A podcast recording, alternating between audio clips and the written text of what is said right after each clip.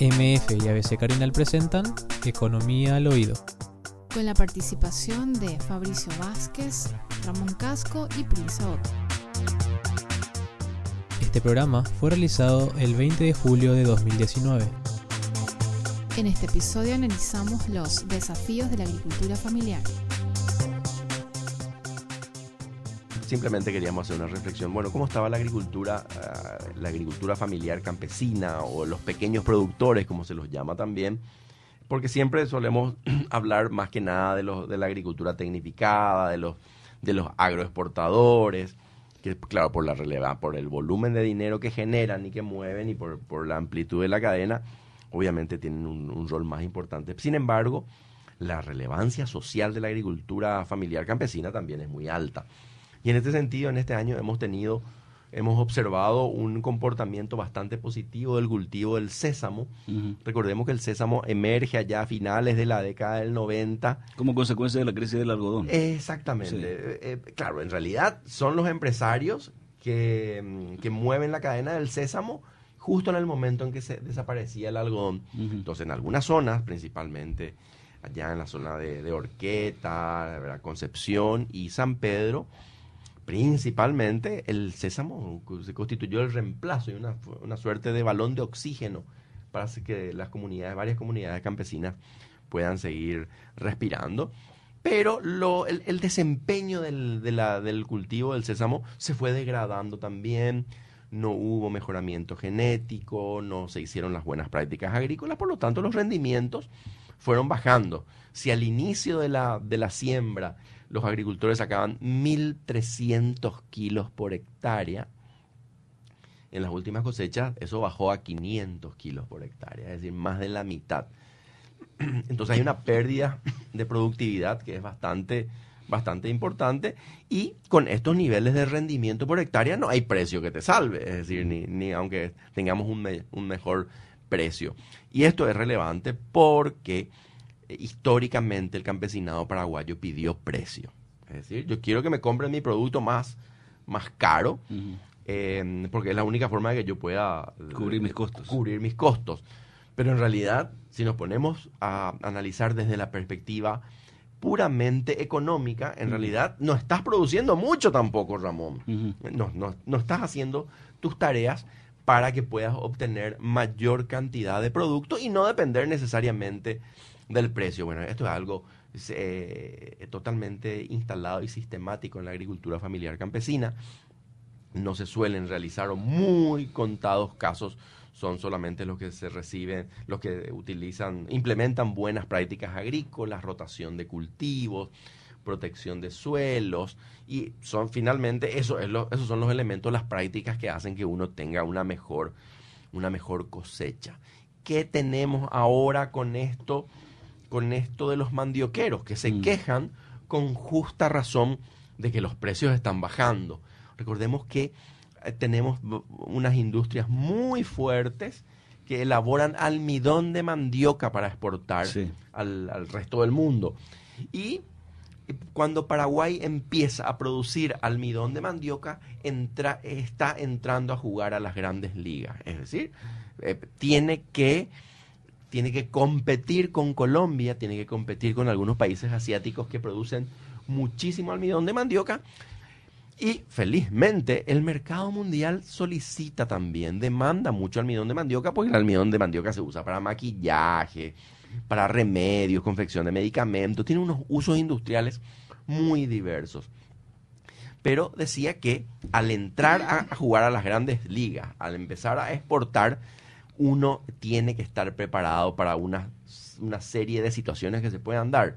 Es decir, eh, ya, ya habíamos comentado aquí cómo el expresidente, una decisión del expresidente Obama había afectado a los agricultores de Caguazú. No sé si recuerdan esa, Recuerda un poquito, ¿no? esa explicación que decíamos que el presidente Obama, eh, como hubo, mm, como en Estados Unidos. Se identificó una nueva fuente de petróleo, el shale gas, el gas y el shale oil, Es decir, que, se, que, se, que Estados Unidos tuvo siempre, pero no, no administraba la tecnología para explotar ese petróleo, que era la, tecnología del fracking. Es decir, se inyectaba aire y arena al, al, suelo y por otro tubo salía, salía el petróleo. Bueno, esta, este descubrimiento de una fuente energética nueva en Estados Unidos, y fíjense que estamos hablando saltamos de temas que no tienen ninguna relación. Estamos hablando de los mandioqueros en Caguazú. Y saltamos al petróleo, al fracking, y estamos hablando en Estados Unidos. Bueno, pues así es la complejidad del mundo. ¿Qué pasó con esto? Como Estados Unidos se encuentra con demasiado petróleo, y antes no tenía petróleo, Estados Unidos antes había, había instalado un plan de cultivo de maíz para hacer alcohol. Sí. Por lo tanto, plantaba muchísima superficie para su para producción de energía. Pero al descubrirse esta fuente de petróleo, Estados Unidos dice, bueno, no vamos a usar el maíz porque ya tenemos el petróleo, es espectacular el petróleo, es, más práctico. Em, entonces no vamos a usar el maíz. Y los agricultores de maíz le dijeron, che, ¿y nosotros, ¿a quién, le, vendemos? Entonces esto hizo que se haga de ese maíz que sobró, de millones de toneladas de, maíz que sobraron, se haga almidón de maíz. Y el almidón de maíz terminó compitiendo con el almidón de mandioca. Mm. Por lo tanto, el almidón de mandioca bajó significativamente de precio.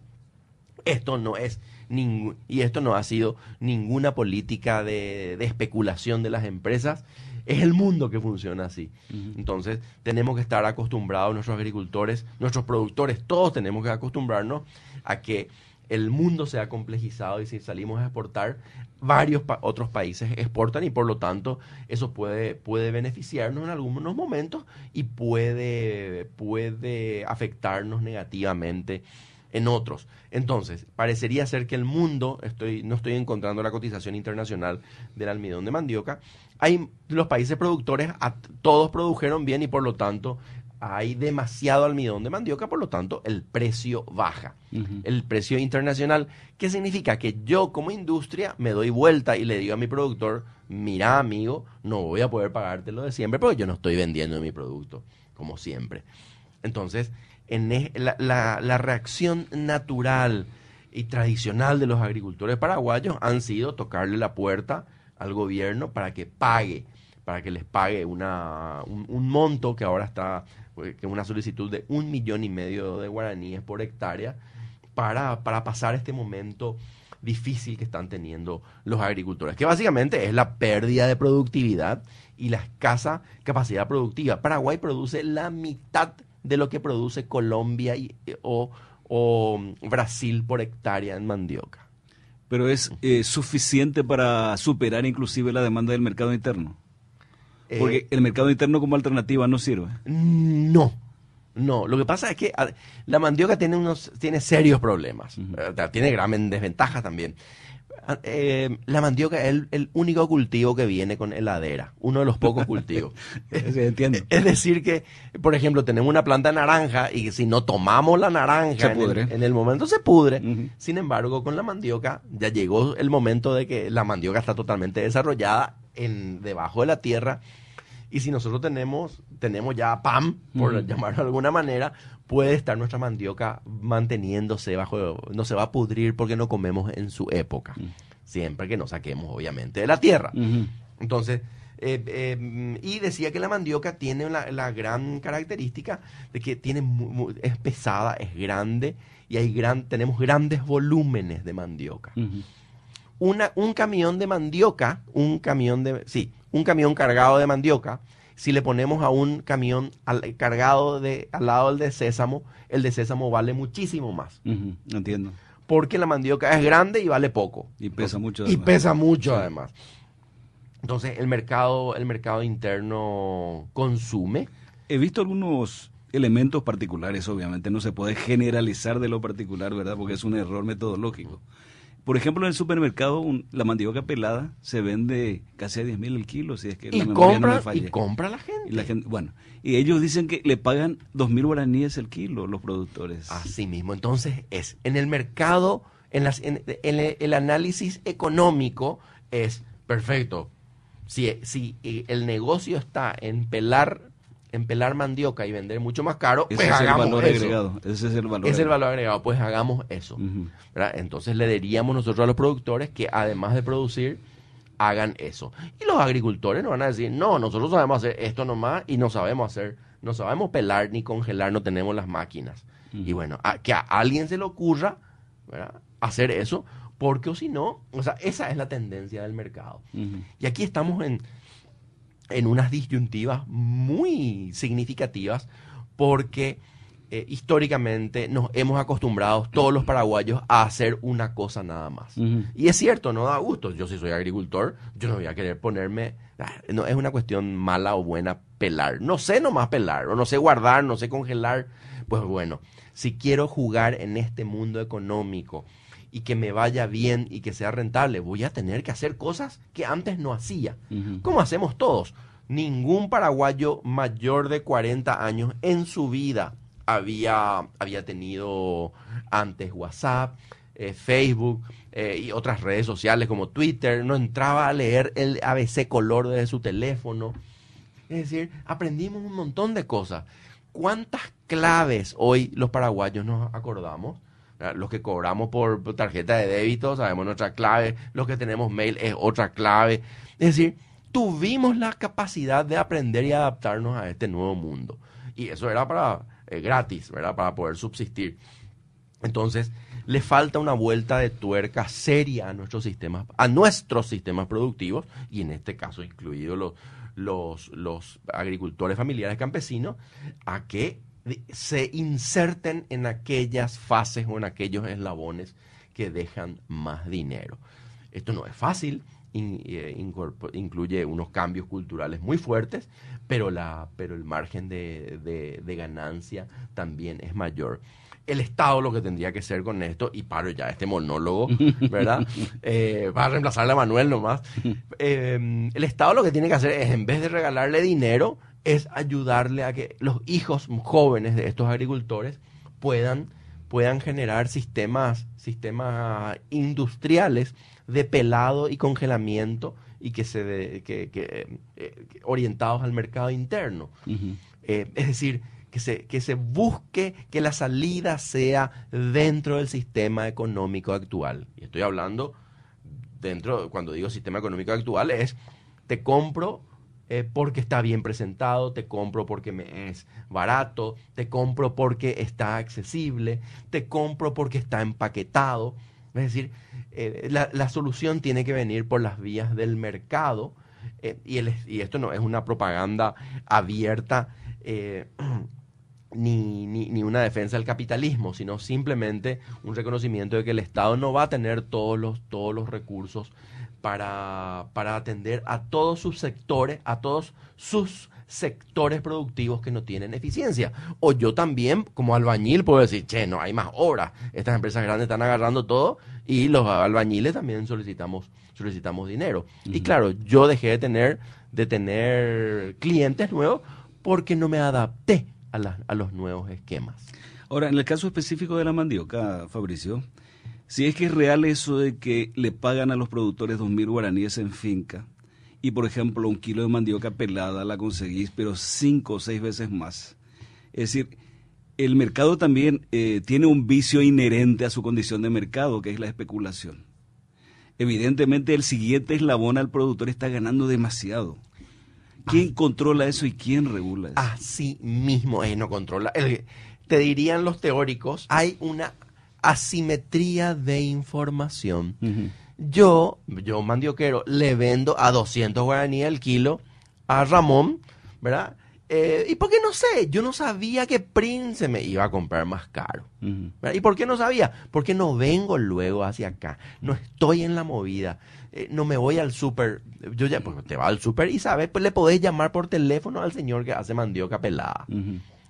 O pongamos en internet, eh, podemos poner en internet mandioca congelada el proceso y uno puede descargar todito el manual de instrucciones y puede averiguar qué máquina hace ese empaquetamiento y cuánto costaría. Es decir, la información hoy está, pero se requieren unas habilidades que los paraguayos, seamos urbanos o rurales, no hemos desarrollado a, a- a través del tiempo, que es la de poner una pequeña empresa, modificar nuestros sistemas productivos, porque durante demasiados, demasiadas décadas, por no decir demasiados siglos, nos fue bien haciendo lo que tradicionalmente hacíamos. Hace falta asistencia técnica, pero lo cierto es que los últimos 30 años de democracia, desde el 89 hasta acá, la asistencia técnica ha sido muy numerosa de parte de la cooperación internacional, de parte del Ministerio de Agricultura y Ganadería, aunque hace unos 8 o 10 años esto se ha degradado bastante.